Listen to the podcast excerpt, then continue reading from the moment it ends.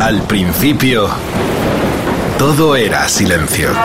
What we've got here is failure. Y del silencio nació el rock.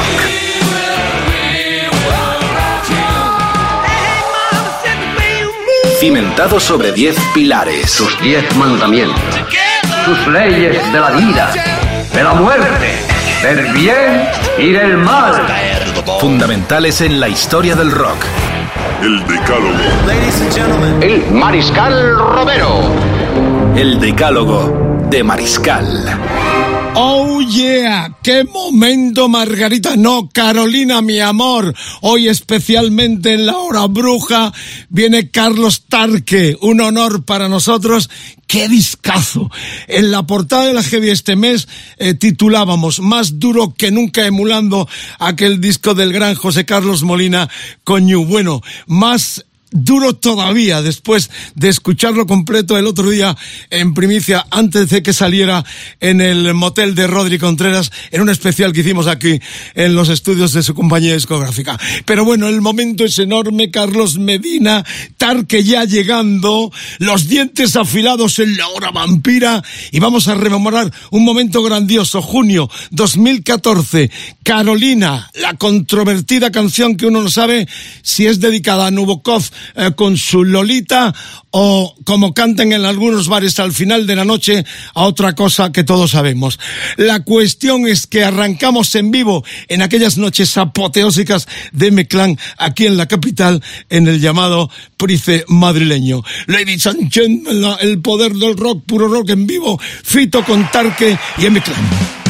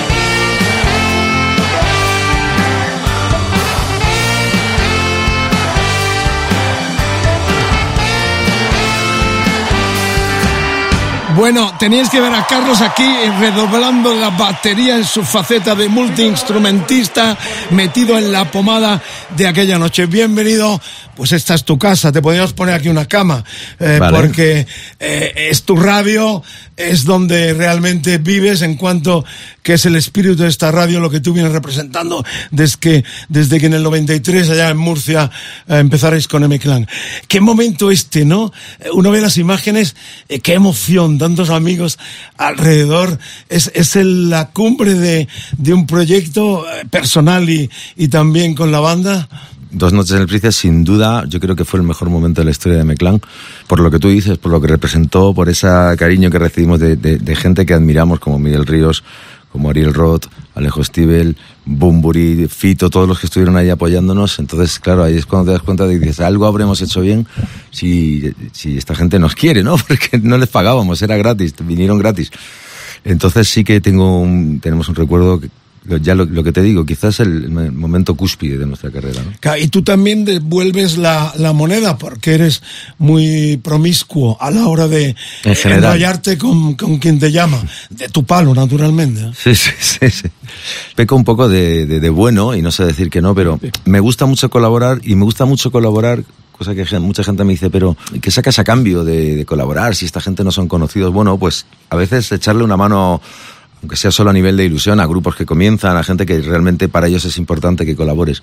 No se trata solo de buscar un porqué comercial o que, que si yo te doy, tú o tú me metes en tu disco y ese tipo de cosas que a veces también se hacen, ¿no? Y son lícitas. En el ranking de los colaboracionistas, tú debes estar el tercero. Primero Bumburi, segundo el Cuchi, Marea y posiblemente en el tercer puesto esté tú, pero eso demuestra buen rollo, ¿no? Con gente que te está afín, que está en tu misma Sí. eh, línea de eh, musical y, y intelectual también, pienso. Sí, yo creo que, que es importante. Y es que hay muchos grupos que hacen cosas muy interesantes. Y si eso les sirve apuntalar un poco esa confianza, pues vamos a hacerlo. Porque nosotros hemos llegado a lugares ya y no necesitamos quizá, pues siempre, siempre se necesita. Pero hay gente que sí que necesita esa ayuda, aunque sea, como te digo, espiritual. Y vamos a prestársela sin duda.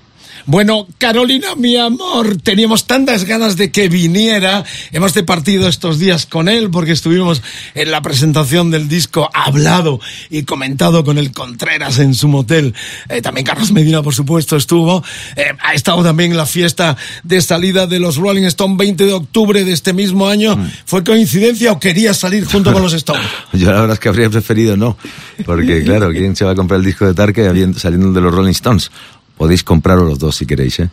La verdad que ayer fue, estuvo muy bien, allí en el Palacio de la Prensa hubo una presentación por Radio Contreras de- del disco nuevo de los Stones, que yo habría hecho con, con Alejo, tuve la- el privilegio de antes de ayer eh, hacerlo para hacer el programa Música para Animales y desgranar las canciones por primera vez, ¿no? O sea, escuchamos el disco por primera vez y estoy gratamente sorprendido y creo que es un muy buen disco. Hay cuatro o cinco temas que me encantan. El decálogo, los 10 favoritos eh, con los que ha crecido Tarque, los vamos a ir desgranando, pero antes, lo de Carolina, estás harto ya de explicarlo, que cuando en los pubs terminan coreando lo de cocaína, cocaína, eh, esto va más por la línea de un amor eh, entre dos, un creo- adolescente y una menor. ¿Cuál Sí, es yo- realmente la historia? ¿O jugáis con esa ambigüedad tan dada en el rock and roll? No, no, eso es una cosa que se inventó la gente, que creo que es porque la canción dice la reina de las medicinas que no se venden en farmacia legal.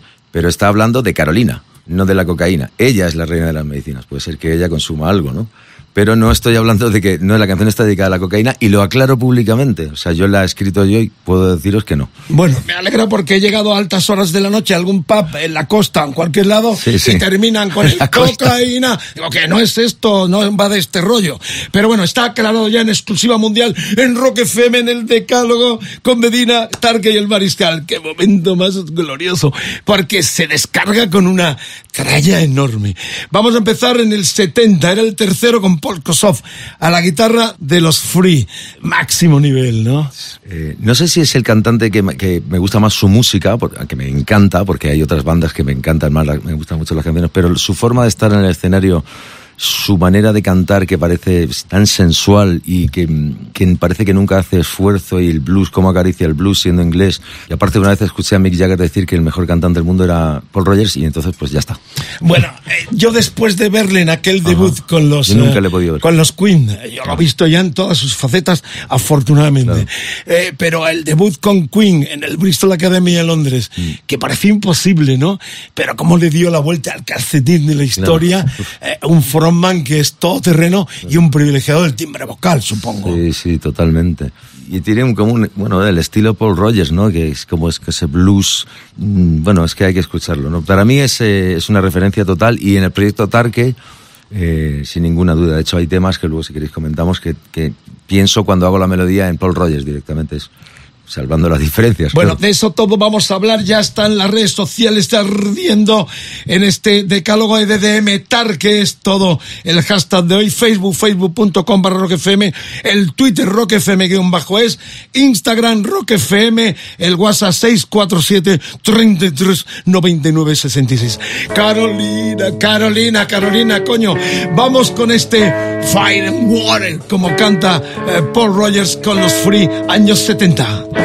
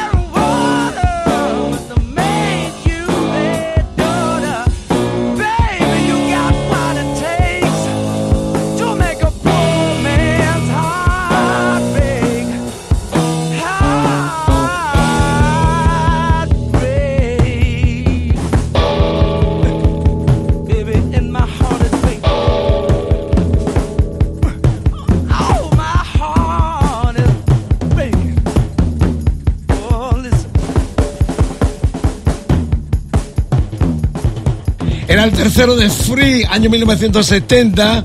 Eh, qué bueno que no ha elegido el Rain Up, que yo esperaba que eligiera, pero ha elegido el tema que da título genérico al álbum con Paul Rogers. Paul Cosot murió con 25 años en el 76. Andy Fraser al bajo y Simon Kidd a la batería. ¿La tocas en, en los sets, en el set list de, de tu faceta como solista? Sí, el año, eh, la gira anterior, eh, no teníamos, solamente teníamos un álbum publicado, pues necesitamos rellenar un poco el, el show con otras versiones y otras canciones.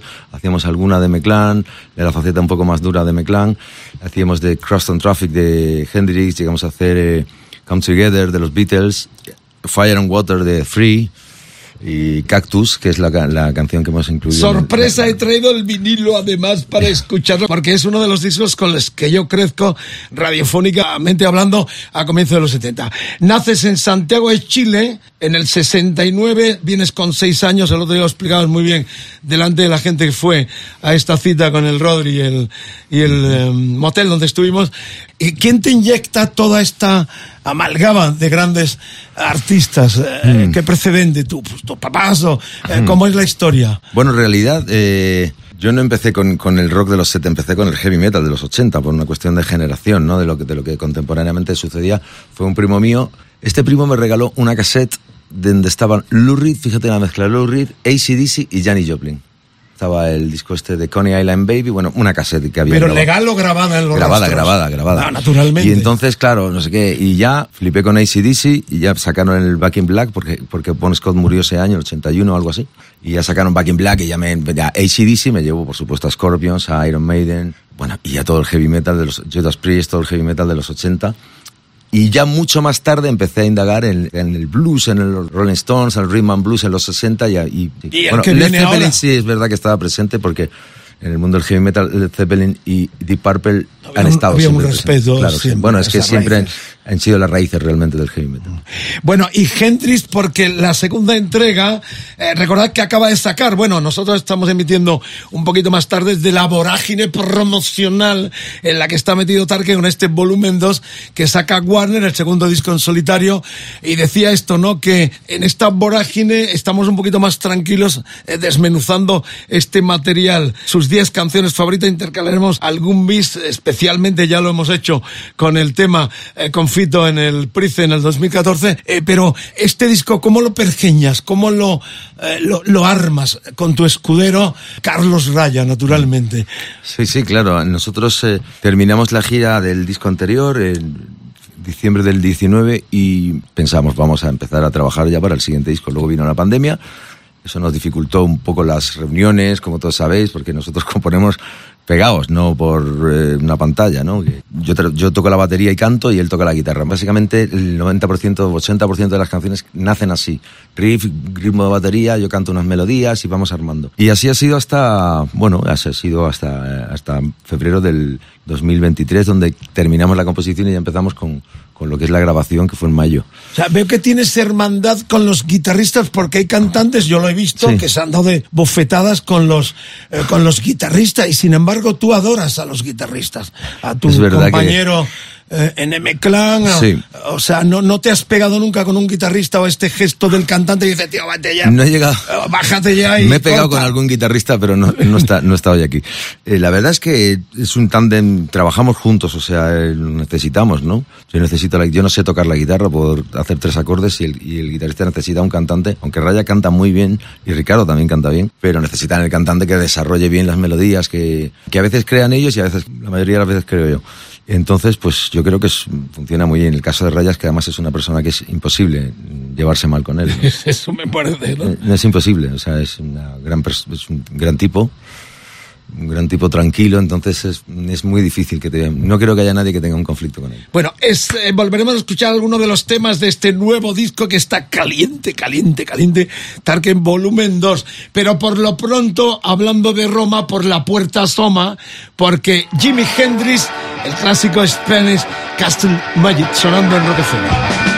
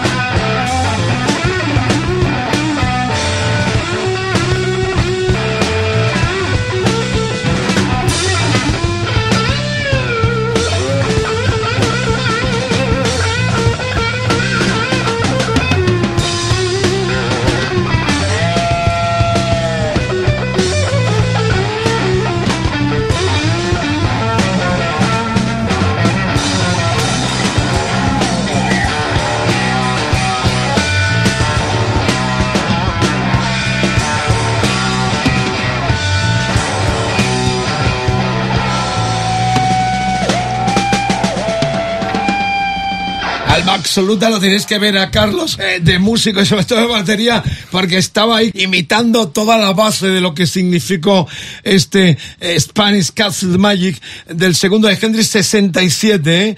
el tiempo en que Chuck Charlie lo lleva a Londres, lo mete en los Olympia Studios y allí hace esta obra maestra con los Experience, es This Bold as Love, porque lo has elegido. Bueno, porque, no sé, es un tema que Alexis Blood Love es uno de mis discos de cabecera, totalmente. Y podía haber elegido cualquier otro. Pero este particularmente, el- siempre he tenido la leyenda como de que quizá Hendrix estuvo por España, eh, se tomó un ácido por Segovia y hizo, no, pero ya me acabas de decir tú que no, que es que iba a un garito que se llama Spanish Castle en, en- Seattle, en- creo en que Seattle. más o menos es la historia. ¿eh? Sí, bueno, pero... te- te ro- te he roto la fantasía. Como dicen en Murcia, no me explotes la pompa. Bueno, esto lo hacía hacía Prince en sus conciertos y hay una versión que Magic. claro y hay una versión que recomiendo del mito y el icono del rock argentino fallecido tristemente gran amigo Norberto Napolitano Papo eh, que él le llama castillos españoles mágicos castillos españoles en castellano. Eh, Papo la hizo pues allá No, no la- creo que en su disco Caso Cerrado se llamaba el disco el octavo ya uno de los últimos discos que hizo el Carpo. La recomiendo escuchar en, español la, el Spanish Castles Magic eh, de Hendrix que tú has elegido. Bueno, la tercera ya es tus ancestros de, de Jevilongo, finales de los 70, Math Lance eh, le mete mano al proyecto ACF y uno, eh, la primera reflexión con esto es, ¿es necesario el productor? Tú que has trabajado con tantos productores, o en un momento determinado el artista se cree tan crecido que prescinde? El artista puede ser no tener un productor y puede ir bien, siempre ayuda, un productor. También puede haber productores que te destrocen, ¿no? ¿Has tenido experiencias o...? Eh, no necesariamente. Dame pero- nombres, dame nombres. No, no, Nos gusta la sangre. sé- Hora vampira con ya sé que Medina. tú quieres nombres. No, no te- a mí no me han destrozado ningún productor. De hecho, en general me han ayudado. ¿Te has- pero no te has hay pegado hay tampoco? No me he pegado, no, no tenía llegado a los golpes. Ni a las eh, sodomizaciones, ni nada así. Pero yo creo que una visión externa para un grupo, una visión de fuera que, que te ayude a ver cosas que tú no puedes ver, es necesaria, pero no en un artista, en general, en tu- cualquier proyecto, ¿no? Alguien que te- de fuera que tenga experiencia que te pueda aconsejar. Porque tú mismo estás tan centrado en tu cosa que no te das cuenta. Ese Esa- director esa de la es película, ¿no? Es, eh, quizás es un error no, a no veces. necesariamente, pero es alguien que te ayuda. No, no quiere decir que, que llega el productor y te, y te arregla la vida, ¿no? Si tú no tienes algo de que sacar, ni tienes talento, ni se cantas bien, ni haces buenas canciones, el productor no las va a hacer, pero te va a ayudar quizá a que llegar a cómo hacer esa canción mejor. El otro día en la presentación recuerdo, y lo recordaba también Medina, que en un momento dijiste, ya estoy, como diciendo, estoy harto de escuchar ya las canciones. ¿Eres también a la hora de las mezclas eh, puñetero de estos, súbeme más, bájame el guitarrista? No, o sea, te no, dejas no llevar. por- no porque en realidad, eh, porque me parece correcto. O sea, yo eh, con Carlos Raya, por ejemplo, que es ingeniero también, aparte de productor, que es que el colega, coautor, ingeniero, bueno, es todo. Y, y realmente su mezcla le puedo decir, pues mira, sube un poquito aquí, sube, pero tres cositas. Ya me parecen casi siempre que están muy bien, por, por eso trabajo con él. Porque si tuviera que estar diciéndole 65 cosas de cada canción, seguramente escogería a otro productor o otro ingeniero porque quiere decir que su criterio y el mío están muy, muy lejos, ¿no? Yo soy bastante fácil también de contentar, pero si la cosa está bien, claro. Bueno, el tercero, y You Want Block, You Got It. Esto es Rock FM, la noche es nuestra. Carlos Medina el Mariscal, Carlos Tarque, es un honor tenerle aquí en esta fiesta del rock and roll en todo el planeta. Y vas allá, Margarita, cuernos arriba, mi amor. ¿Cómo lo vamos a pasar hoy? Date por eh, amada y querida. Carolina, mi amor, también. Pero por lo pronto esto se vuelve muy heavy, muy duro, más duro que nunca. Carlos Tarque elige y You Want Block, You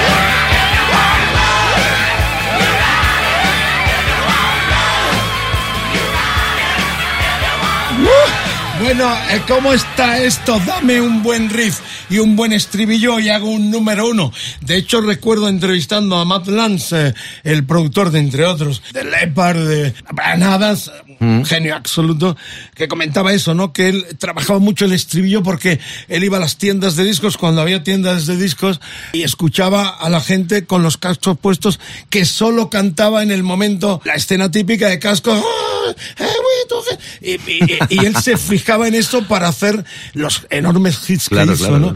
Eh, final- Esta ley es buena. Dame un riff bueno y un estribillo como este Sí. y número uno seguro. Sí, sí, es que al final lo que trata de canciones, ¿no? Si una canción es buena y si sea rock o sea lo que sea, es una buena canción. Al final el rock eh, a veces se pierde en pajas mentales que lo que tienes que intentar es hacer una... El rock y todos, intentar una buena canción, buen estribillo y que la gente lo coree. Eh, y para eso hay que tener también buenos compañeros de, Sí, de- sí, sí, sí. de viaje. Y errar muchas veces, hacer muchas canciones. O sea, por ejemplo, nosotros para este disco, la gente dice, no, 12 canciones, va. Pues igual hemos hecho 30. No todas se han terminado, pero hay muchas canciones que se han terminado y luego no funcionaban porque, porque no es fácil, ¿no? No es fácil, pero hay que trabajar bastante para hacer un disco como este, ¿no? Mm.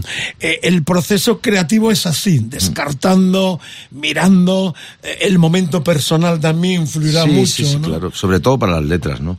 La música es un poco más... eh, tiene su momento también, pero eh, donde se nota más los, bueno, el estado anímico en este caso las letras hago yo, que, tra- que también terminó con Carlos Raya. Este disco ha sido el que más entre los dos hemos hecho. Ha habido otros discos que yo he hecho las letras más a mi aire y yo creo que él también ayuda, tiene también su visión de productor en cuanto a letras. Oye, ¿qué, qué quieres decir aquí? No, se ve- no queda claro, vamos a intentar, eso es importante, ¿no? Hay que saber decir, venga, vale, me he equivocado, ¿vale? Es un ejercicio también de ego y de, y de- de humildad, el hecho de, de ceder ante cosas, ¿no? En- en- Eh, yo no había escuchado, lo confieso, el disco completo cuando en la redacción de la Heavy hubo el concilio típico para la portada, para el titular, y yo me arriesgué con lo de más duro que nunca, emulando aquel disco de los New. Solo había escuchado dos canciones, pero ver el proceso guitarrero, dije, joder, esto huele a Sí, sí, heavy sí. total. Y yo me arriesgué. Los chicos en la redacción decían, no, vamos a ver. Dije, este Bueno, ya hablaré con ellos.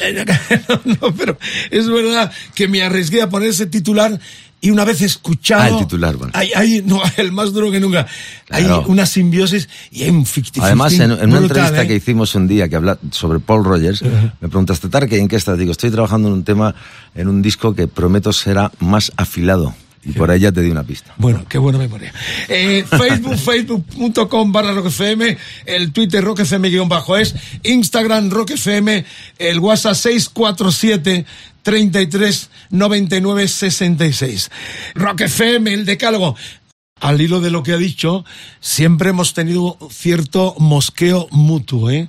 Sobre todo Carlos conmigo, porque él venía a mis entrevistas siempre diciendo, "Oh, a ver el jevilongo este, que me va a decir? Y siempre yo le forzaba un Sí, poco me- para que apretara más las clavijas de la caña, ¿no? Entonces siempre había una cierta A ver, Mariscal, yo este disco lo he hecho por ti, tío. Lo he hecho por y para ti. O sea, que es que no quería mirar. Fíjate aquí en la letra pequeña. No, me puteaba cuando decía que Meclan éramos muy comerciales y que nos habían vendido los 40 criminales. Digo, joder, tío, no me llames a tu entrevista para, para esto. Vamos a por la cuarta y yo no voy a hablar aquí porque son los Black Crowes. Madre mía, cuánto hemos aprendido todos de estos hermanos de los Robinson y sobre todo este eh, este primerizo eh, disco de, de los eh, americanos el Black Crowes el de Save Your Money and Make It vamos a escuchar la música no nos vamos a pelear ¿eh? Carlos es un tipo cojonudo Los y que estamos- se pelean son los Robinson, a hostias en el escenario, creo que se repartían. dale caña Carlitos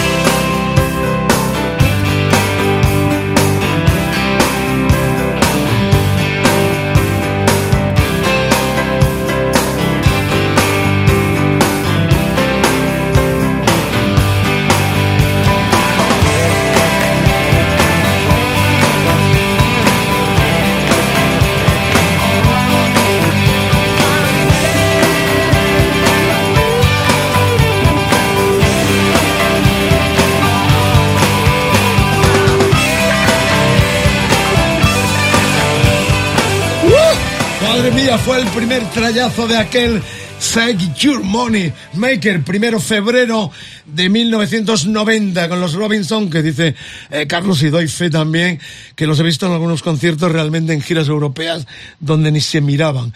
Bueno, yo no voy a decir nada porque eh, has hecho reverencia a esta banda que supongo que da un poco pie al proyecto de M-Clan y a todo lo que tú venías mamando y querías hacer. Sí, sí. El 90, 91 yo vivía en Barcelona y también me acuerdo que vi en un, en un garito que se llamaba Piaf, que era un garito de heavy, de hard rock, un vídeo y dije, ¿quiénes son estos tíos? O sea, esto... Y era Hard to Handle, la versión de Otis Redding, y sonaba, digo, esto suena como antiguo, pero es un grupo de ahora. Ya me sonaba a 70s. Qué bueno. Fíjate que incluso siendo un grupo que la producción es- ahora suena a 90s. Y dije, esto es lo que yo quiero hacer. O sea, esto es algo duro, pero que tenga unas raíces de blues y soul, porque estaba muy metido en el blues y en el soul aquella época. También era la época de Guns N' Roses, que, que por aquel entonces me calaron menos que los Black Crowes. Y tal fue así que con M Clan empezamos con esa dirección, ¿no? De, de copiar y de, de influirnos y de, y de jugar a, a esos sonidos sureños, que no eran tan sureños, más una mezcla entre Rolling Stones, sureño, ¿no? Lleva soul también. Sí, o sea, sí, sí, sí, bueno, a, a raíces, roots, rock and roll. Eh, cuando estuvo Leiva aquí en el Decálogo nos contó que en algún momento eh, tenéis bandas paralelas eh, tributando homenaje a estos Sí, grupos. sí, ¿no? sí, Bueno, eso es una banda Gran Cañón que como que nunca desaparecerá. Volveremos a juntar en algún verano con el objeto de tomar cervezas y juntarnos y hacer unas versiones de canciones increíbles. Y claro, pues todos los están ahí los clásicos, ¿no? Desde- de- con, Gran Cañón hemos hecho Leila, hemos hecho el canción del Little Feet, canciones que realmente luego el público, mucha gente no sabía de lo que estábamos hablando, pero era una, también una manera de descubrirle Dan, de cosas dispares, muy, todo de la, muy de la época de los 70. Eso se nota la- el cantante de raza que eres tú, porque yo he recibido muchas veces mensajes de amigos, porque dice, estoy aquí en un bareto de un pueblo de Valencia y está Tarque cantando, tío. Digo, ¿de verdad? O sea, ¿te gusta mucho ese tipo de... muy estoniano también, por otra parte, de artistas eh, voluntarios, subirte a un escenario eh, como engrasando, ¿no? Como no perderla. Sí, hay una cosa ahí también con el mundo de la jam session que tiene algo de espontáneo y de desinteresado, que, que es lo que al final tenemos que buscar en la música. La música por la música, no solamente por porque vivimos de ella o por como una cuestión comercial, ¿no? Pues es así, siempre tocar una jam session con amigos, tengo- todos mis amigos son músicos y van a bares todos, eso sí. Y tú vas con ellos, claro. Yo voy con ellos. Muy bien, Yo voy estamos detrás. en el Decálogo Rec FM. Buen viaje por las carreteras del país. Por cierto, Medina, hemos hecho un llamamiento el otro día de que nos encantaría montarnos en un camión como cantaba el loquillo eh, para hacer un decálogo sobre ruedas. Y hemos recibido un montón de gente, de camioneros que nos escuchan en ruta diciendo, Romero, no tienes eso para subirte conmigo al camión y hacer un decálogo. Sorpresa nos da la vida, la vida nos da sorpresa. El decálogo de Carlos Tarque, hemos empezado con Tarque, con M-Clan, con Fito en el eh, Price, eh, allá en el 14. Luego ya sus 10 empezaron con los Free, luego Jimi Hendrix, AC/DC, y los últimos Black Crowes. El quinto va a esperar porque vamos a meter una cuñita con el nuevo disco. Para mí este es un disco mitad Tarque, mitad Raya. Sinceramente, puedo escucharlo completo. Es un disco, no sé si te acordaste de mí diciéndole voy a dar el morro al Romero para que sepa y no me dé más caña con que endurezca el mensaje de los M-Clan. Eh, pero habéis hecho una obra absolutamente genial. Portada de la Heavy este mes con todos los honores y no sé si te has quitado una espinita y Carlos también, porque Carlos aquí se pasa con las guitarras. Sí, sí. Realmente, Bueno, tengo que decir que, es, que lo que dices no tiene ninguna. Es absolutamente cierto. O sea, el proyecto Tarque se llama Tarque porque yo puse la primera piedra, pero es un proyecto Tarque Raya. Y, y sónicamente está ahí, no hay, ninguno quiere ocultar que está el otro ahí. Entonces, todo, por eso el hecho de compartir portada, cuando me lo preguntaron, digo, por supuesto que sí, si es que aquí los méritos de esto es de. También es de la banda, pero sobre todo de Carlos Raya y mío. ¿Qué pasa? Raya toca con mucha gente, toca con muchas bandas, es verdad, pero el nivel de involucración que tiene en este proyecto de Tarque es que también compone, está dejando su alma en las canciones, no solamente su, su manera de tocar o arreglar o producir. Entonces es un proyecto mutuo. Bueno, hay una anécdota del otro día en la presentación eh, con Medina, con todo el equipo de Rock FM, eh, con Rodri en el, en el motel que hicimos en vivo, este especial que se hizo, que estaba eh, tocando con relación a lo de ACC. Y de pronto Stanis Núñez, el gran fotógrafo, muy amigo en común, eh, de Carlos Raya también desde los tiempos de Sangre Azul, le gasté una broma. De pronto le pongo un WhatsApp, me estaba diciendo porque no había llegado. ¿Has llegado? ¿Está? ¿No está? Digo, tío, te has perdido lo mejor. Acaba de decir Tarque que en exclusiva para Rock FM vuelve Sangre Azul eh, con él como cantante. Y el otro... Bueno, no me lo creo. Creo que llamó Tarque, un quilombo, era una broma. Acaba emulando el tema de ACF con Axel Ross y de pronto se armó una pequeña bola allí y la gente, eso sería la bomba, eso sería genial. Supongo que es no se va a dar. Gener- generas, ¿cómo se dice? Rumores. Mariscal ru- rumor. Rumors, rumors. Mariscal rum- rumoro. Hay que generar, yo me parece bien. Oye, todo es posible. Yo, yo, yo fui muy fan de Sangre Azul.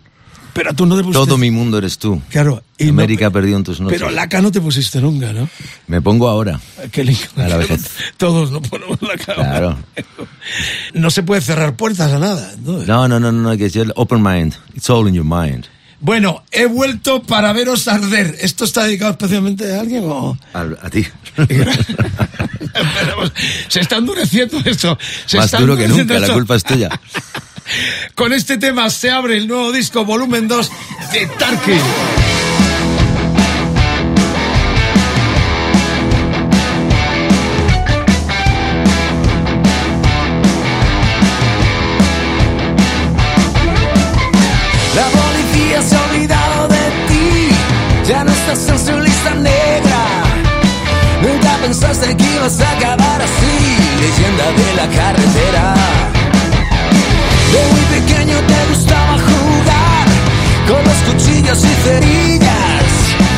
Es buen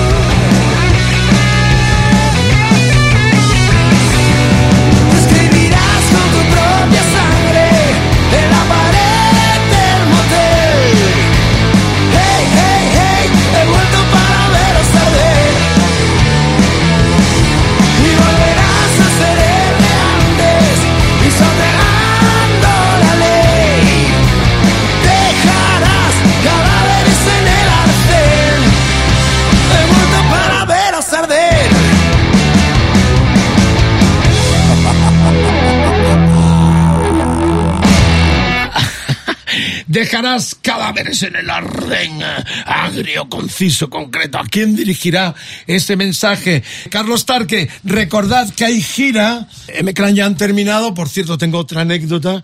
En el Latino, en el Festival este de Zaragoza, Vive Latino, eh, fue un argentino amigo mío a ver a los fabulosos Cadillacs, que es una banda grandiosa que llena estadios. Y me dijo, che, Vicente, M-Clan, no me lo puedo creer. La gente en, en masa corriendo cuando se anunció el concierto. Me dio tanta alegría. Sí. Eh, Eso tiene que ser muy satisfactorio para vosotros. Sí, sí, sí. Es verdad que Meclán, que llevamos sin sacar un disco desde el año 2017, eh, los shows son muy potentes, son hay muchas canciones, llevan muchos años y hay muchos clásicos y yo creo que la forma de ser del grupo en directo, de tanto arengar a la gente, de hacer que todo sea tan colectivo. Y tan rockero, ¿no? Tan sí, de sí, rock. sí, tan rock de raíces también, con sus matices y tal, pues nos ha colocado en un lugar muy interesante en los directos. La gente, en- nuestros shows en directo son muy exitosos, ¿no? Eh, incluso los shows que no son de pago, incluso shows grat- gratuitos de fiestas de, de ciudades grandes y tal, son, eh, son verdaderas fiestas. Entonces, estamos muy animados también. Eh, eso. es, que- es algo que hace que es un pulmón muy potente que hace que, que no pensemos en disolvernos o en dejarlo. ¿no? Que no, no, a ver, o sea, hay un laxus, eh, porque arrancas la gira eh, con el proyecto exactamente el viernes 24 de noviembre. Esto contar que sí. En Gijón, eh, mm, M-Clan queda eh, aparcado. Stand-by, sí. Barbecho. Pero por mucho tiempo. o- Pues un par de años, lo que dure todo el material este. Esto arranca el, el 24 de noviembre, tenéis todas las fechas en rockfm.fm, donde tenéis también todos los decálogos de Mariscal en Rock FM, más de 200 ya enciclopedia sonora del rock and roll. No chupada y fusilada y robada de Wikipedia, no, vivida, cantada y contada. Digo, bueno, todo esto. Y Bueno, y luego, luego aquí tengo fecha hasta Pamplona, 23 de febrero, ya el año que viene. En Argentina estuviste eh, con los guasones rollingas totales, esa frase argentina. Habéis hermanados con ellos. Sí, sí, han sí. estado con vosotros aquí. Hemos hecho una gran amistad. Y es verdad que hace tiempo que no vamos. Me gustaría contar que a lo mejor en algún momento pensar en hacer una incursión de tres o cuatro bolos allí, que sea en en diez días, tres o cuatro conciertos, para así tenemos tiempo a tener días de descanso y a rockearla. Y bajar a Chile, donde naciste, Sí, Santiago. deberíamos hacer algo ya. Hablaré con Andrés Viñolo, que es mi contacto. el manager En- de en los guasones Buenos Aires. legendario. Lo conozco hace 40 años. Sí, cuando sí, sí, estaba ya, y te- en la FM. Pablo. ¿Tienes raíces en Chile, familia No, o nada? yo soy hijo de, de gallegos, como tantos otros sudamericanos, y nos vinimos en el año 74, 74, sí, después de la llegada de Pinochet, y no he vuelto a ir a Chile, pero vamos, nací allí. Te ilusión, ¿no? Sí, sí, sí, sí. Yo pisaré las calles nuevamente. Qué bueno, muy bien, así me gusta. Bueno, pues vamos ya y retomamos después de este Laxus con la actualidad del disco nuevo, el volumen 2. Vamos a retomar sus favoritos. Habíamos quedado en el cuarto y el quinto. Zeppelin, ¿qué podemos decir? Es el Over the Hills and Forward, Robert Plant, otro absolutamente grande, Claro. eh, genial y ejemplarizante. Bueno, sí. Hablamos de Paul Rogers como que es uno que es mi cantante favorito. La voz, un, un- estilísticamente es algo Es que, has hecho un top, eh. Claro, pero es que Robert Plant seguramente Led Zeppelin sea mi banda favorita. Eh, o la que más misterio e influencia ha tenido sobre mí porque yo creo que la profundidad y, y la amplitud de, de Led Zeppelin, más allá del rock incluso, es de algo que está por encima de, de- de los mortales, ¿no? 1973, el quinto Houses of the Holy. Rock FM un día más. Zeppelin lo elige Carlos Taque.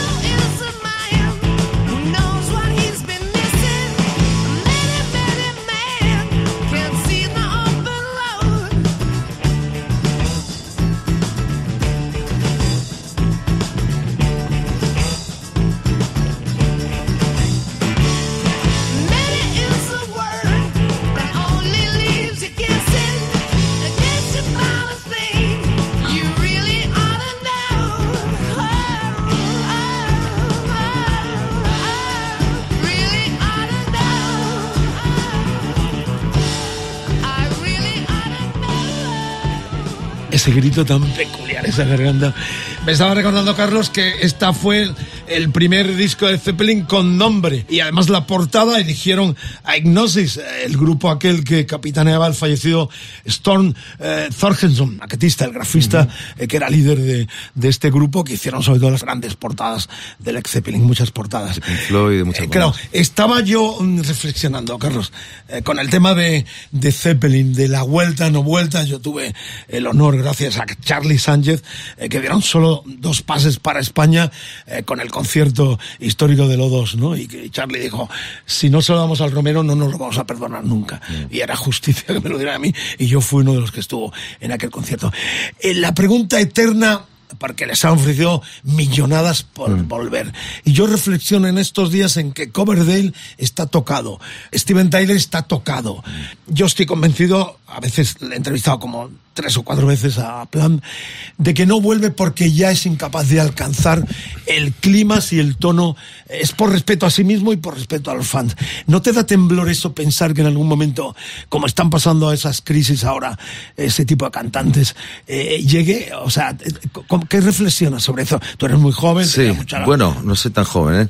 Eh, tengo 54 ya. Quiero decir, estoy seguro de que Rock Plant no, tiene problemas económicos. O sea, no es que te tendrían que, o sea, por mucho dinero que te pongan, yo creo que él ha estado tan arriba y ha sido tan casi una deidad del rock, porque ya te digo que para Zeppelin no es una banda más, ¿no? Whitesnake es un super banda, pero no es Led Zeppelin, ¿no? Incluso Deep Purple son la hostia, pero no son Led Zeppelin. Zeppelin, la, la sombra es mucho más grande. Que yo creo que sí que Robert Plant seguramente dirá, "Mm, para tener que estar tocando los tonos de las canciones, er- estas canciones eran incantables, eran tonos agudísimos, tendrías que, o sea, es una cosa casi física de, de levantar, como, como de un campeón del mundo que levanta mucho peso, pues con Es- 70 años no llegas a eso. Que viniendo del blues y del rock se adentran en el reggae, en el funk, en ese Sí, bueno, ellos por supuesto y crean incluso un sonido propio, absolutamente. Bonham, la batería Bonham ha sido y sigue siendo, bueno, nosotros mismos la que seguimos emulando, ¿no? Ese sonido del batería de rock es, es John Bonham, ¿no? Mis canciones no están en, en ese nivel tan alto de, de tan, tan exageración de, de gritos y tal, que también le, le podía pasar un poco a Ian Gillan, ¿no? De, de hacer tan, una cosa casi circense, ¿no? Entonces yo Que creo que no no, voy, no voy, ejecutar. yo creo que sí, claro. Yo creo que sí podré ejecutar. Puede ser que tenga que bajar tonos en algún momento de mi vida las canciones, pero sí que puedo llegar porque nunca he sido tan, nunca he gritado tanto, no he tenido tanta, tanta, tanta elasticidad en la voz. Entonces yo creo que no voy a tener ese problema. Y sí que es verdad que puede ser que Plant digan no quiero, no quiero volver sobre una cosa que ya no, no puedo hacer, por lo menos a nivel físico, ¿no? Sabio, muy sabio. Medina, ¿tienes alguna pregunta para Carlos o eh, luego piensa alguna cosita para eh, incorporarle a esta tertulia sorona, a esta mesa casi redonda en Rock FM con Carlos Tarque de invitado? El hashtag de hoy, EDDM Tarque. Facebook, facebook.com barra rockfm, el Twitter rockfm guion bajo es, Instagram rockfm, el WhatsApp 647 33 99 66. Tiene un segundo disco en solitario con Carlos Raya, Ficti Ficting, como él mismo reconoce y como se refleja también en la portada de la Heavy este mes, donde el más duro que nunca refleja todo lo que significa este segundo disco. Hay gira que arranca en noviembre, ya nos ha dicho dos años de parada mínimo para M-Clan, americanos donde tenemos tantos oyentes allá en el cono, he dicho cono, cono sur, va para allá Tarque este año fijo, eh, Uruguay, Paraguay, Argentina, Chile, la ciudad donde nació en 1900 y pico. Bueno, vamos con el, eh, con el sexto, arráncalo ya. Sábado. Súbeme la Carlitos.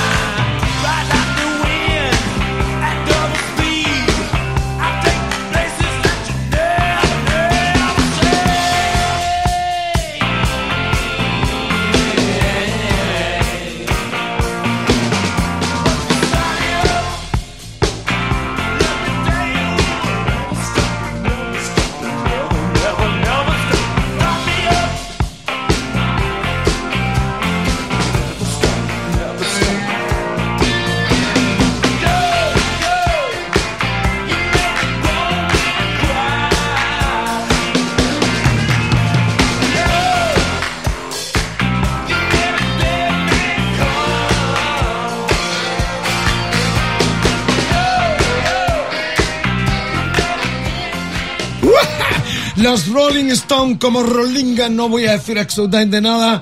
81, el Tattoo You, el que habla tuvo el honor de ver la gira americana en el Madison Square Garden de Nueva York, eh, finales del 81, eh, noviembre, eh, diciembre. Fuimos con queridos colegas, alguno no está, como Joaquín Luqui, Martín J. Luis del Popul y el Mariscal. Fuimos los tres periodistas invitados a aquella gira por los Stone en el Madison Square Garden de Nueva York, que luego daría a pie a la gira y su segunda visita a España en el 82, en la mágica noche del Estadio Vicente Calderón, que todos conocéis.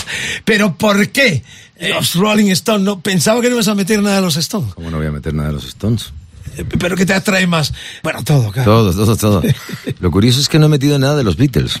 Ahora que estoy, o sí. No, sé. no, no, no has metido nada. Joder, pues, pues, pues mal. He querido pecar de hard rockero. Es difícil hacer una lista de temas, o sea, habría muchos más. Los Rolling Stones, pues es el espíritu del rock and roll, o sea, el espíritu de los Rolling Stones es, es el que más ha influido a millones de músicos en el mundo del rock and roll, ¿no? Aparte de la música que es contagiosa y es brutal, pero es como que los Stones transmitían una cosa, querías pasar una noche con ellos, ¿no? Querías Eh, pasar la tarde con Led Zeppelin y la noche con los Rolling Stones. Claro, y se han convertido, Carlos, en el combustible para todos, ¿no? Bueno, y, y- y es que están ahí aún, ¿no? O sea, quiero decir que acaban de sacar este disco que tenemos la oportunidad de escuchar, que es increíble. O sea, que es increíble, no, pero que está muy bien, porque es que Mick Jagger tiene 80 años. Y Richard los Quiero tiene ya decir, también. 80. Cuando sale Piensa este en un programa- señor de 80 años y escucha el disco Rolling Stones y es bastante increíble, ¿no? Increíble. Pero creíble. Pero creíble. No No, claro, es creíble el disco. Lo que es increíble es pensar en esa energía. Bueno, y cuando lo escuchéis, los oyentes, si escucháis temas que parecen punk en el último disco, en la producción, no, no sé quién es el chico que ha producido el, el disco, es un... Gente joven, un tipo, gente, claro, se nota, se nota y es que es necesario. Por eso cuando hablamos de lo del productor, es importante. Y en esa dicotomía estoniana uh, Beatlemaníaca, aunque no vamos a escucharlo porque no tenemos más tiempo aparte, yo quiero meter el clavo de los cactus. Una alegría cuando metió esto. Aparte lo toca eh, con, con, eh, con Tar, que es uno de los temas que, Sí. eh, que tocan eh, en Sí, sí, sí. Pero en esa dicotomía... ¿cómo Beatles Stones. Es- claro, ¿cómo, ¿cómo lo defines? Lo que Bueno, significan los Beatles y los Pasaría el día con los Beatles y la noche con los Stones. de todas maneras, es que, no- es que no hay por qué elegir. Como dice, ¿qué prefieres, Beatles o Stones? Dice, los Doors. Los Doors. Pero la progresión de los Beatles realmente, porque los Stones prácticamente se enganchan rápidamente A ver, después Beatles- del fenómeno fans a la progresiva, podrías Sí, decir, ¿no? sí, sí. Pero lo de los Beatles es más lento. Bueno, bueno, los Beatles que de entrada en el 70, cuando yo nací, ya dejaron de existir. 71 creo que se separaron, no sé, 70 o 71, no me acuerdo. Y lo que ellos hicieron en 69. ese tiempo, que todavía tenga una influencia tan brutal y sus canciones, porque realmente son mejores que las de los Beatles, o sea, son mejores. Las composiciones de los, de los Beatles no se pueden comparar a nadie en la historia de la música pop. Que marca Pop todo y a todos. ¿no? A todos y a todos. O sea, na- no hay nadie a que no le gusten los Beatles. Si alguien me dice no me gustan los Beatles, digo, eres un, un personaje extraño. Bueno, puede haber algún punk, ¿no? Que de repente quiera ser antisistema eh, o anti lo que sea, ¿no? Pero los Beatles es que es el gran fenómeno del siglo XX musical, ¿no? Buena jornada de trabajo, nocturnidad, alevosía sana en Rock FM en el Decálogo con Carlos Tarque de invitado desgranando su Decálogo favorito y algunas cuñas de este nuevo disco, el Tarque Volumen 2. Vamos al Peace of My Heart. Janis Joplin ha elegido a una mujer grandiosa, poderosísima. Aquí la tenemos en esta pieza memorable en Rock FM. Buena jornada de trabajo, buen viaje por las carreteras y atentos los camioneros, los que van sobre rueda. Me voy a subir un camión, como cantaba el loco, para hacer un decálogo sobre rueda. Sin paracaídas, además. Dale, Janis Joplin. Didn't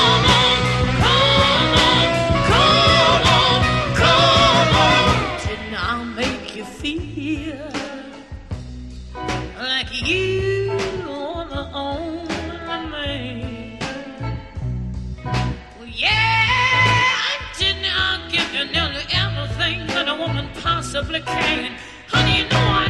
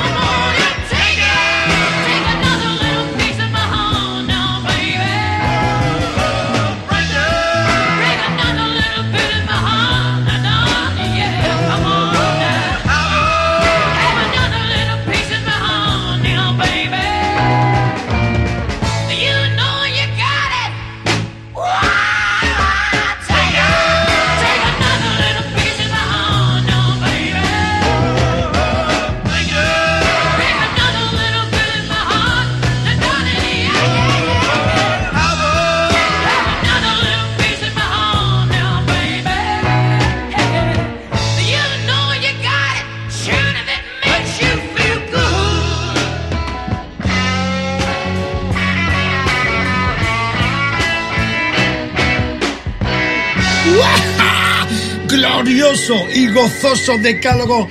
De Carlos Tarque compartido con Carlos Medina y el Mariscal y con toda la distinguida audiencia de calogueros y de calogueras vampiros del rock and roll a esta hora. Estábamos aquí en una pequeña discusión porque es el tema séptimo del decálogo de Carlos. El tema originalmente es de un dúo, ¿no, Carlos? Eh, de compositores. Jerry Ragoboy y Bert Burns, que además fue uno de los que trabajó, el que trabajó, produjo con el primer disco, produjo el primer disco de Van Morrison, que salió Van Morrison de ahí escaldado además.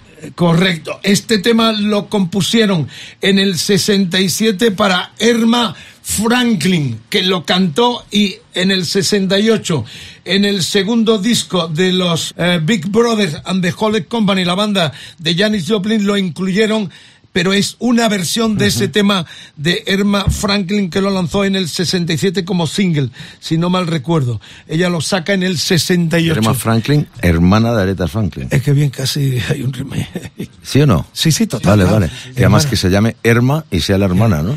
Es una coincidencia.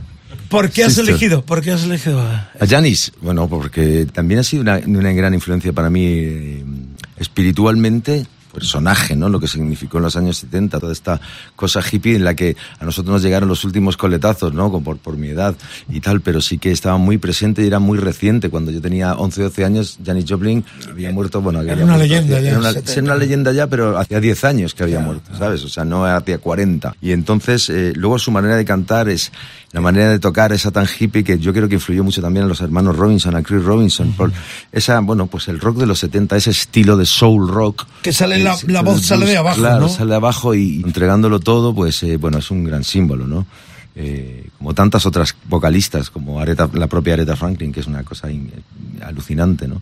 Es- Eso es puro soul, está clarísimo. Alma, corazón, vida. Alma, corazón y vida. Eh, ¿No te has ofrecido nunca hacer versiones así de temas estándar como han hecho muchos frontmans eh, americanos e ingleses, ¿no? De pronto un LP completo. Me encantaría. De ca- ah, ¿Te gustaría Sí, eso? sí, sí, sí, sin ninguna duda. ¿Y recurrirías a un productor Me- determinado? Me encantaría hacer una, un álbum de covers. Españoles. Cosas que hemos hecho, no, no, de covers. Internacionales. internacionales y o españoles y adaptaciones al castellano, que como lo que hemos hecho con Maldigo en el disco de, de disco de Tarque, la versión de los Cactus, de que es original de Willie Dixon, o como hicimos con Llamando a la Tierra, con Maggie Despierta, o con Lola de los Kings.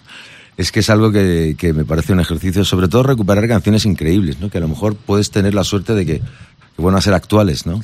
Esos temas hit de vos- vuestros de Meclán, fusilando, haciendo Sí, sí, versiones sí. en español, ¿eso era obligación de las compañías de disco o ha No, sido no, no, de no. vosotros? Todo eso fue idea realmente mía.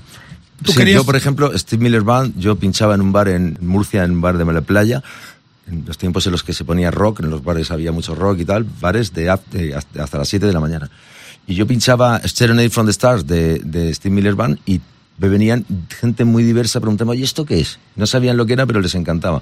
Y yo dije, esta canción es para hacer una versión, porque nadie la conoce, pero todo el mundo le encanta. Y tiene ese don, ¿no? Que hay canciones que no sabes, mm, bueno, nosotros, Mariscal sí sabe y nosotros sí sabemos quiénes son, pero mucho el público en general no sabe. Y son grandes canciones. Y fue un acierto total. O sea, todavía tienes ese vicio, entre comillas, Sí. de que vas escuchando a la radio y dices, esto tendría una versión en Sí, sí, castellano sí. enorme. Es que soy fan de la música. O sea, en algún momento... No entonces- por ser un profesional de la música he dejado de ser fan y de tener senti- los sentimientos que tenía, sobre todo con la música con la que crecí, ¿no? Claro, eh, esto me lleva a pensar que en algún momento es una asignatura que tienes y que harías, ¿no? Sí.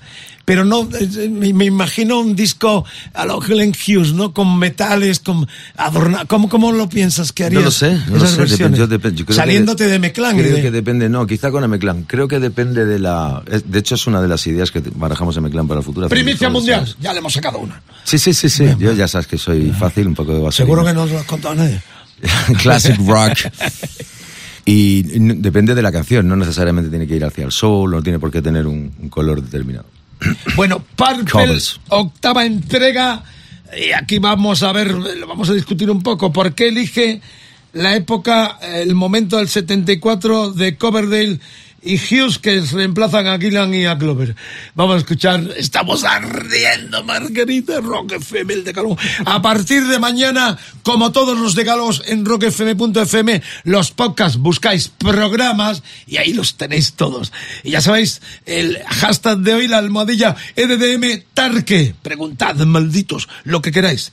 Eh, contestad, preguntad, incorporaos a esta mesa redonda. Facebook, Twitter, Instagram, el WhatsApp 647 33 99 66. Estamos ardiendo.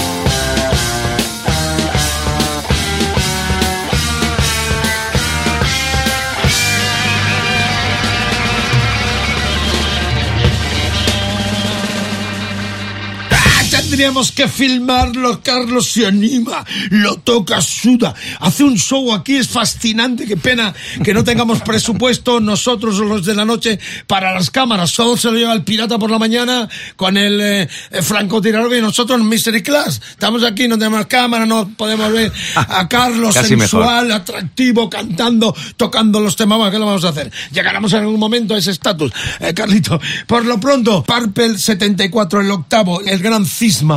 Se pira el cantante, el bajista y entran dos genios. Uno que venía de los Trapis, una banda muy poco conocida aquí donde estaba mi amigo y es socio también en los estudios mediterráneos de Ibiza, tristemente fallecido en tierras gallegas. Dave Holland, Holland. el batería Trapis. Si no habéis escuchado De, los Ju- de Judas, eh, fue por- batería. claro, el batería de Judas. Eh, pero Trapiz, él estaba con Hughes O sea, en Trapiz. Trapiz. Eh, viene de Trapiz y se incorporan con Coverdale. Coverdale estaba en... Eh, Tenía, no, venía, David era, vendedor. no, eh, nah, venía de una tienda de, de, Sí, ropa, de ropa. vendía ropa en una tienda. O sea, gafas y tal. Correcto. Eh, ¿Por qué no eliges un Purple? Sí, ¿por qué eh, no elijo Machine Head Correcto. o In Rock In o Rock. Made in Japan? Porque sí, yo he elegido canciones, desde luego, es que claro... No me gusta bueno, esa, ese contraste maravilloso. Eh, No te No, y sobre en- todo quería, eh, a nivel de cantante, resaltar, aparte de que Burn me parece un tema de los mejores de Deep Purple, la altura de, de Smoke on the Water o de, si no, que me gusta quizá más, o de, de Mule o de, o de Space Tracking o de, bueno, de, de los que... Resaltar a Glenn Hughes en la voz. No en el bajo solamente, aparte de que esta época, ¿te acuerdas de California Jan? Bueno, esas, imágenes que hemos tenido antes cuando no había tantos, que solamente tenías el VHS de California Jan que lo quemamos, eh, donde estaba eh, David Coverdale y Glenn Hughes como cantante, que es el que hace la parte más aguda, que casi podríamos decir que no se mea en David Coverdale, porque a mí el timbre de Coverdale me encanta, pero sí es verdad que dice, "Uf, hostia, cuidado. Y entonces esa imagen que tenían con ese traje blanco, ese pelo largo, para mí es como digamos el si tuviera que dibujar a un músico de rock, dibujaría a Glenn Hughes en el, en el, en el 74, con ese traje blanco tocando el bajo y cantando. ¿no? y, y todo terreno brutal. ¿no? Sí, bueno, y luego- Apaga- bombero total, le llaman Sí. cuando hay un problema en alguna gran banda o los músicos se reúnen, al primero que llaman es a, es a Hughes, ¿no? Sí, ¿eh? Eh, y, y Glenn Hughes es, bueno, pues es un, un gran vocalista, bueno, que ha hecho, ha hecho 20.000 cosas y la energía que sigue teniendo cuando ves los vídeos estos que ponen en Instagram, que también debe tener rondar los 80 y el tipo está ahí gritando como nunca, o sea, siempre con buen humor, no sé, tiene, está tocado por la varita de la salud, sobre todo, ¿no? Eh, eh, Está en esa galería grandiosa de los eh, Ron- Ronnie James Dio, que muere con 69, y el timbre intacto. Sí, sí, sí, lo de Dio también era una cosa mundo. Eh, yo tengo una anécdota con Hughes que vino a hacer los comienzos de las transmisiones ya por cámara, como hacíamos la radio ya viendo las imágenes, ¿no? Y, vino y vino vino Europa a presentar un disco en solitario haciendo el acústicos en las radios, pero en radios menores también, con su acústica. Y era muy divertido porque yo estaba haciendo el programa y de pronto se iba cada eh, tema, se iba al baño. Y dijo, estará mal de la vejiga o tiene algún problema. Y yo veía que se iba y volvía. Y es que, dice, no, no, se lo pregunté y dije, ¿está mal de la-?" Dice, No, no, no, es que mi mujer me está viendo en Los Ángeles y me dice que tengo el pelo fatal. O sea, y se iba al baño a retocarse el pelo. O sea, un personaje... Habría quien, habrá quien pensaría otra cosa de que se iba al baño cada, cada- Efectivamente, pero no, era que se iba a retocar a la mujer, estaba en Los Ángeles viendo el- el- la transmisión en vivo. ¿Ves lo malo que tienen las cámaras? Y los mal pensados que son a veces los, los fans, ¿no? sí, lo de la costa. joder. Efectivamente. bueno, vamos allá a la novena. Estamos acercándonos al final. Eh, Van a sonar los cactus, pero todavía hay cositas muy sorprendentes. Esta no tanto, porque esto es prácticamente, podríais estar ar- hermanados con los eh, guasones en Argentina y con los faces en Inglaterra, porque sois hijos eh, de lo que significó aquella fusión entre eh, lo que había aportado Beck o los Small Faces con otro cantante que no has citado y que para mí está entre los singles más Sid grandes. Marriott. Correcto. Sí, sin ninguna duda. Humble Pie. Es que podríamos hacer un decálogo de 30 canciones. Bueno, volverás, volverás, volverás. Volverás. Llévame de gira América, llévame de gira a Argentina y estamos y cerramos la segunda entrega. Venga. Bueno, eh, Faces. Bueno, pues el Faces es Rod Stewart, mi querido llamado Rod Stewart, mi querido llamado Ronnie Wood, Ronnie Lane. Eh, una banda que también me, me- me- bueno, conocí tarde, conocí mucho después de los Rolling Stones, Jones. conocí después de los Black Crowes. Sí, sí, descubrí a los Faces después de los Black Crowes, o sea, igual de repente en el año 92, 93, ¿no? Y, y bueno, pues, pues los Faces también tienen un espíritu, el Ronnie, Ronnie Wood, que ahora es un Rolling Stone, ¿no? Y luego además la, me gusta mucho de Faces el, la- el contraste entre hacer rock and roll y hacer baladas acústicas, resacosas, matutinas, otoñales, donde, donde la voz de Rod Stewart te acaricia, ¿no? Y es, es algo... A mí me- el, este otoño que viene es Faces, totalmente. Eh, ¿Has visto a, a Rod Stewart en la última gira? Nunca he visto a Rod Stewart en directo. Bueno, yo le he visto y lo he visto en todas las facetas, afortunadamente también.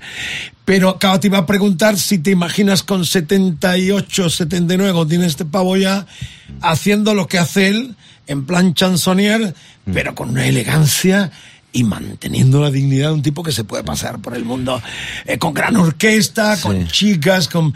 Pero es Rod Stewart. Eh, A mí hay gente que critica, ¿no? Este tipo está... A mí me parece fantástico. O sea, eh, mantiene su dignidad.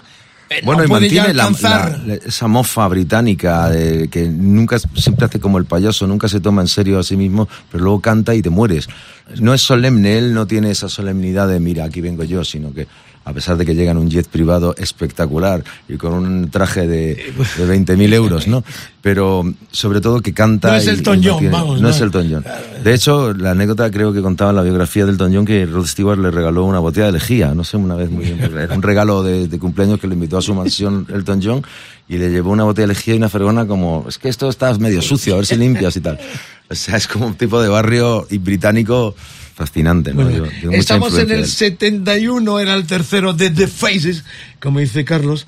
Y este título es que siempre me ha costado mucho. eh, y not The Faces, que no... as perdón, pero- God as went to a blind horse. Creo que es algo así como nunca. pero ese es el tema, yo no he elegido ese tema, ¿no? Eh, Stay with me. sí. Este with me, vale. Claro. Ah, que estaba en ese, en ese Eh, álbum. Eh, Ese- ¿Sabes que, que The otro- Faces significan los elegantes? no las caras, ¿no?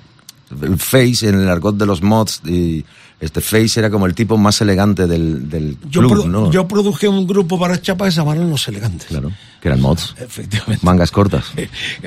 Carlos confesó el otro día que tenía el número uno de la Heavy, ¿eh? Poca gente tiene eso, o sea, con lo cual No, no, no la es tengo, la auténtico, tuve. es auténtico de verdad. Así que esto lo demuestra en un escenario y fuera del escenario, como pudieron comprobar el otro día en el encuentro con los fans de Rock FM que estuvieron en el- la escucha previa del disco con Contreras en su motel especial.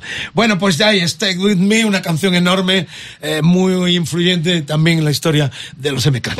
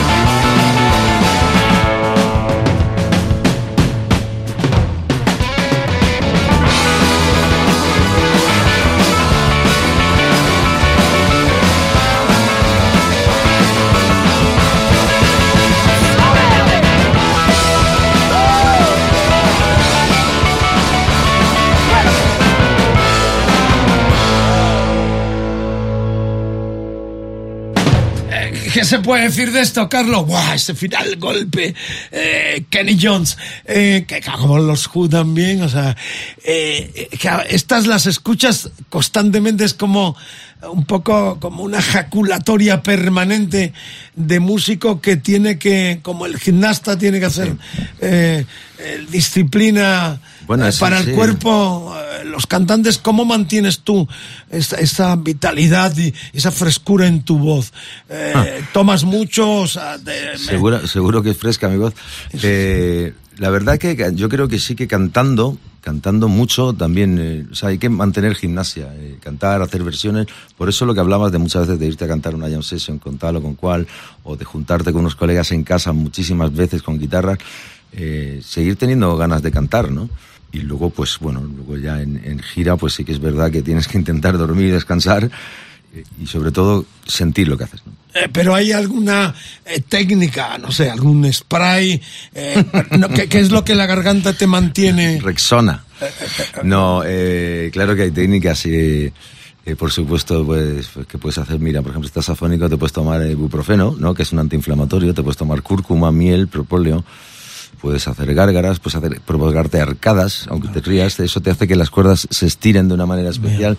Hay truquitos, callarse también es importante, dormir, Y en la cojone, antes de salir al escenario, ¿cómo lo controlas? ¿Haces yoga? ¿Haces algo? No me pongo muy nervioso, depende, depende de la, de la- bueno, a veces cuando lo típico tocas en Madrid o de repente un día mm, particularmente porque han venido unos familiares o unos colegas especiales que quieres que todo salga bien, pero es verdad que llevamos mucha carretera y sí que me pongo un poco nervioso si estoy un poco afónico. Eh, mm, y entonces estoy ahí y ya empiezo a hacer mis por los pasillos y mis cosas. Es- Estoy recordando que en algún eh, esos que concurren amigos o de la disquera que aparece en el, en el camerino y de pronto ve toser al cantante y le dice, uy, cómo, qué mal te veo la garganta y te dan ganas de matarlo directamente, ¿no? sí. Porque la inseguridad que ella No, no, tiene. claro, claro, Encima sí, viene sí, uno que te dice, no te veo bien, te no, dan no, ganas no. de clavarle. O que, te, o que te o que te miren así con como dice, uff, ¿qué te pasa? Oye, pues yo te he dicho a ti que eres un... Yo te he insultado, déjame, por favor, no me presiones. Tranquilízame. Bueno, el decálogo termina. Empezamos. A partir de mañana lo tenéis como todos los decálogos en rockfm.fm programas. Buscáis y ahí están los decálogos. Empezamos con eh, eh, Tarque y M. Clan, con eh, Fito Cabrales de invitado en el Price en el 2014 es con la versión de Carolina.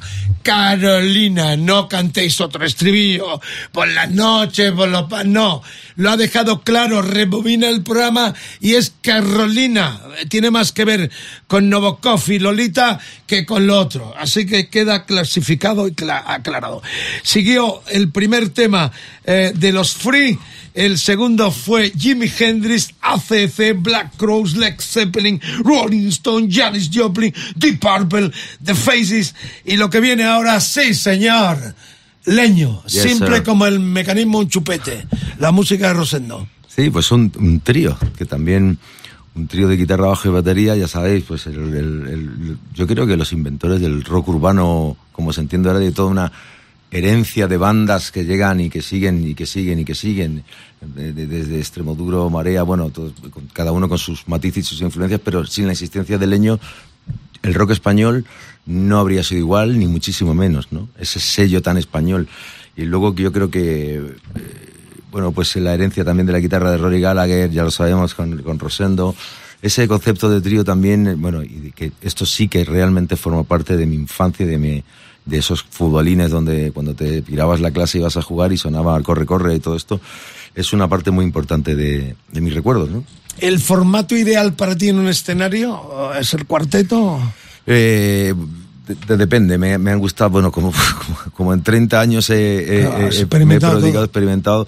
El, yo creo que la formación clásica de, como la que llevan dos guitarras, bajo, batería, teclados y voz es muy completa.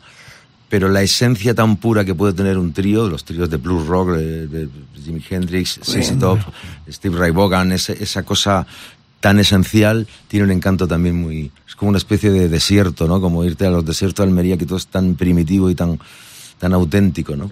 Muy bien, pues estamos en el 80, era el segundo de los tres que hicieron más Mazerra. Habían debutado en el 77, 78, si no mal recuerdo, con aquel histórico Viva el Rollo Volumen 2, donde debutaron también estos leños con Rosendo Mercado al frente. Esto lo produjo el gran Teddy Bautista, que en algún momento estuvo también aquí sentadito a mi lado y con Medina, eh, donde está eh, Carlos Tarque en esta cita eh, de hoy. Es el tema, sí señor, más madera, dale Carlos, súbemela hasta arriba, hasta arriba.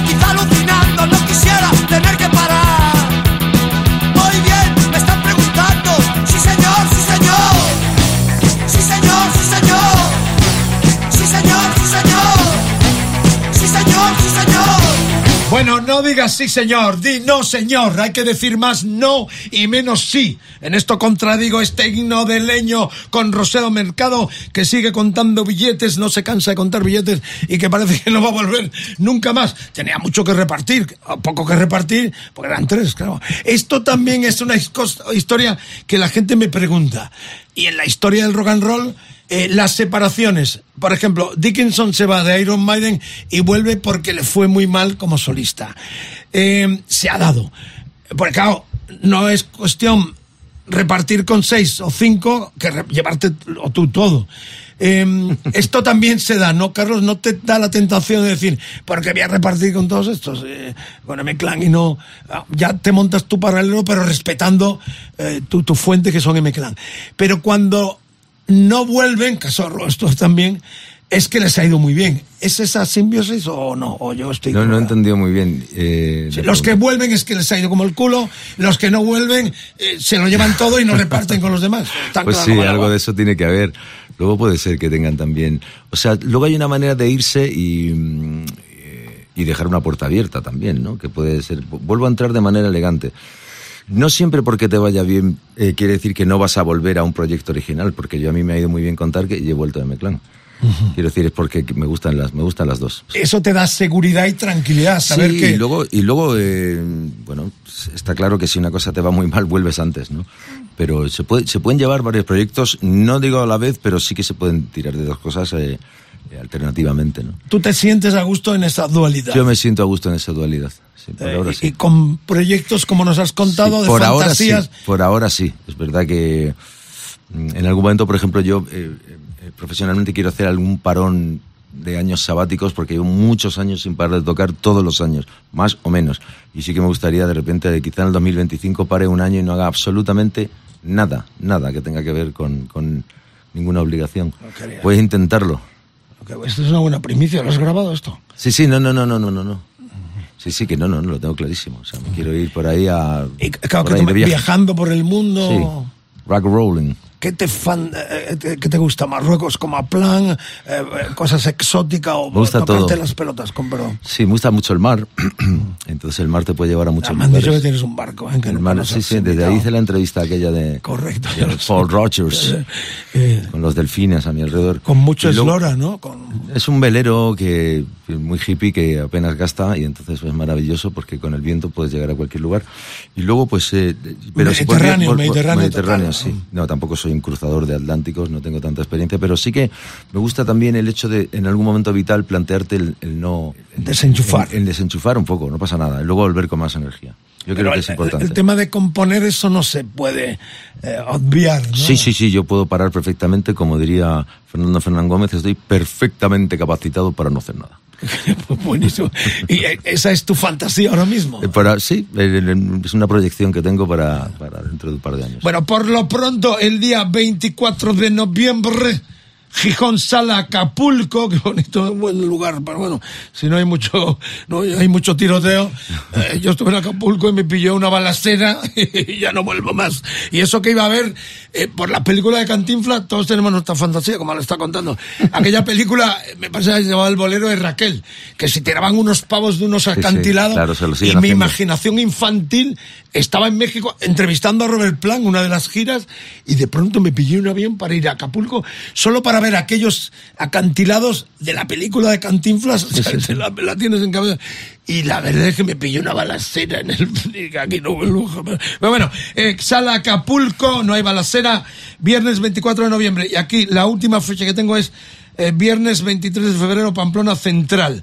Entre medias un montón, habrá más... ah, Sí, sí, sí. Más, eh, en la web tuya... sí, en el Carlos Tarque. Instagram de Tarque Oficial, en la web de www.tarque. ¿Qué músicos llevas? Perdón, que no te he preguntado. mi- eh, bueno, Carlos Raya, evidentemente, Coqui Jiménez en la batería, uno de los mejores baterías de España, si no el mejor.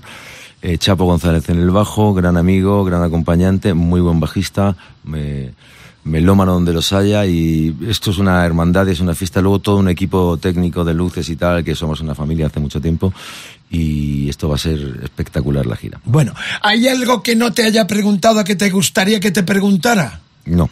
Esto no se lo he dicho nunca a ningún invitado, ¿verdad? Que les den, ¿no? Pero mira, oye, no sé por qué hemos tenido esta diferencia con él. Si estamos diciendo que se piren, y no sé por qué esto... eh, pu- puede ser que con, ¿Quieres- los, pica- que sigamos? con los picamientos que hemos tenido y al final... Sí, al le- final- estoy diciendo, ¿quiere...? Madre mía, ¿ha habido algún músico has que se- con que sale. Sí, efectivamente. Ha habido algún músico que se ha levantado, invitado a una entrevista aquí, no vamos a decir quién, quién, alguno. Pero bueno, Carlos, un placer enorme, eh, que vaya muy bien. Si vas a Argentina y a Chile, llámame. O sea, Vale, estoy ahí. yo también. Aunque, aunque sea de pipa, puedo ir de pipa también. O sea, sería fascinante verte Sí. en Buenos Aires con, Estar por allí, ¿no? Con todo el y que hay tantos ahí. amigos. Bueno, terminamos con un bis. Hemos tenido dos bises, aparte de su catálogo con los 10 eh, temazos que ha puesto. Hemos tenido el primer bis eh, rememorando aquellas dos noches del 2014 en el Price, en este caso con Fito. Pero vamos a terminar haciendo algo que también, no sé si lo hemos hecho alguna vez, eh, está rompiendo barreras, eh, programa. Él tiene, eh, y es uno de sus temas favoritos y que versiona, y en este caso en, en castellano ha hecho la versión, eh, es un tema de un grupo llamado Cactus, tiene larga historia. Esta es una banda que se formó de las cenizas de los Vanilla Fuzz, una banda que capitaneaban Carmen Napis, un habitual en nuestro país, y Tim Boger, que más tarde serían Beck eh, Boger Anapis. Y Javier Vargas, nuestro blusero, tuvo el honor de trabajar y hacer un disco como Vargas eh, Boger Anapis, lo cual fue un lujazo enorme. Eh, Vanina que además yo tuve la oportunidad de verles el regreso en el 2016 en el Sweden Rock Festival en Suecia. Y yo no soy de llorar, pero ah, yo pinchaba esto en el 68 eh, viendo tocar el tema de los de las Supermans, eh, me- un estremecimiento. Yo pensé que en mi vida que iba a volver a ver a los Vanilla Fuzz y los vi eh, con Carmen Apis. Boger no, estaba ya muy malito y no vino, pero realmente toda la base completa. ¿no? La historia de Cactus es que se forma eh, con esta base, eh, con esta base. Eh, hacen un tema que es el, el Able, eh, Evil, es- voy Evil. bien, ¿no? Eh, que tú, ¿Por qué te has enamorado de este tema siempre? Bueno, Evil, eh, Evil es, un, es una, realidad es una adaptación de un tema de, de Willie Dixon, este gran bluesman, que, que tantos, como decíamos el otro día, influyó en muchas bandas. En Led Zeppelin también hicieron adaptaciones de temas de blues de, de Willie Dixon. Y, y, y me lo descubrió Chapo, el bajista, que como te digo, gran melómano, mira, deberíamos hacer esta versión. Y fue inmediato, dije, esto es una... eh, no, no tenía demasiado yo, tenía algún recopilatorio de Cactus, pero no, no tenía demasiado de ellos. Bueno, yo tengo Que me regaló Charlie. de Warner. Dro- Yes. Eh, eh, hay una anécdota sobre esto que lo voy a terminar. Ya sabéis que traemos y los mostramos los vinilos que el Mariscal guarda desde largo tiempo, con los que he crecido yo también eh, como, como melómano y como profesional. Guardo afortunadamente eh, mi faceta también de, de hombre de radio, de locutor, de hacer muchos dingles que me reportaron mucho dinero. Me dio la oportunidad de no tener que vender mis discos, como algunos tristemente colegas que han tenido que vender los discos. Pero esa faceta de locutor, de hacer muchos singles, me dio la opción de poder vivir y no tener que vender mis, mis discos promocionales. Y tengo una joya guardada que, fíjate, eh, eh, Carlos, si miras el Evil, eh, habría la cara B, está aquí del Cactus Restriction, que era el tercero. Mira lo que pone, quién lo firma. ¿Qué pone? No pone Willie Dixon. No, pone by C. Barnett. Bueno, ¿sabes quién era este? No. Howling Wolf. Wow, entonces no es Willie Dixon. Ay, no, no, es Willie Dixon porque hay un error aquí de, Ah, claro, impre- claro. de- no de Sí, imprenta. porque la compañía nuestra ha pedido los derechos para poder hacerla y era Willie, Correcto. Dixon. El error viene que ellos mismos no sabían porque el tema lo graba Howling Wolf Ajá, antes de que explotara con el propio eh, Willie Dixon. Con lo my cual, God. cuando los Cactus graban el disco, esto no está en Wikipedia, esto hay que escuchar Rock FM. eh, lo graban y lo ponen lo que tú ves. El primer tema pone efectivamente by C. Barnett. Y este C. Barnett era Howlin' Wolf, Wolf. otra Oh, leyenda eh, grandiosa, eh, que lo grabó y lo hizo más popular que el propio intérprete Willie Dixon, que si anécdota. miráis también es espectacular. Bueno, eh, pues vamos a unirlo, no sé si hemos, tenemos precedente de esto, escuchamos primero eh, tu versión Yes. en el Tarque 2 que irá en el setlist de la gira. Absolutamente, claro, claro. Y en esta, ¿qué, los más? temas eh, importantes. de- ¿Nos puedes adelantar así en plan cotilleo o algún, primicia algunos temas que no van a faltar? Bueno, de, de- de este segundo disco casi todos, del primero 5 o 6. Y luego seguramente hagamos una versión de John Lennon que se llama Jealous Guy. Qué bueno. La versión de Brian Ferry hizo también, ¿no? Una- Brian muy Ferry, elegante. eh, Danny Hathaway y luego Frankie Miller, uno de mis grandes cantantes también. Frankie Miller. El sombrero aquel. Yes, qué bueno. Qué bueno. Eh, de, de M-Clan tocas algo? No. ¿Y cómo sorteas a los uh, plastas eh, de primera fila pidiendo M-Clan? ¿Cómo los sorteas? No pasa, no. Bueno, hay gente, hay cantantes no, muy sí, desagradables bueno, que les- dicen... Les digo, ahora, "¿Qué ahora, vas?". ahora. Espérate, luego, luego lo hacemos. Eres eh, diplomático en eso, le Sí, dices, sí. tío, eh, pírate. Ah, no, porque suelen pagar entrada y no quiero maltratarlos. Pero no vas a tocar M-Clan. No voy a tocar en Clan en principio en esta gira. O sea, el que pille el ticket ya sabe que no tiene derecho a, a pedirle el tema de Meclan. Bueno, pues eh, terminamos con eso, con la versión eh, que ha hecho en su disco volumen 9, calentito, calentito, y luego escucharéis el original, el Evil de Willie Dixon, con la anécdota que hemos eh, eh, contado con Carmen Apis a la batería, sobre todo uno que también podíamos ponerle un piso en nuestro país porque es de los habituales. Estamos hablando, este tema del 71 era el tercero de los Cactus, llamado así como figura en esta portada Restriction. Gracias por la sintonía. ¿Qué será que será el próximo decálogo? No lo sabemos. Por lo pronto me voy a montar en un camión y vamos a hacer un decálogo sobre rueda en un tráiler impresionante de camionero. Yo, con todo el mundo que hablo, tiene la misma ilusión que yo desde pequeño. ¿Sabes qué tema tienes que poner? Disculpa, uno de los Willing de los Little Feet, que es precisamente un camionero que canta una canción. Va, va atravesando ciudades y va hablando tal y tal. Willing, Willy. Little Feet. Ah, eh, toma nota, Carlos. Ahí lo tenemos. Por lo pronto todavía no lo hemos hecho, o sea que también, pero eh, tomamos nota. Carlos, muchas gracias, mucha suerte enorme con esta nueva singladura con Raya en, en, en solitario, a decir, pero prácticamente en dueto, y este nuevo volumen 2, que es un nuevo disco en solitario. La noche vampira termina a partir de mañana, como todos los decalos, en rockfm.fm qué tributo, qué homenaje, qué canción solo podría atreverse con esto. Carlos Tarque, su aplauso, el nuestro. Muchísimas gracias. Somos una multitud, somos una multitud.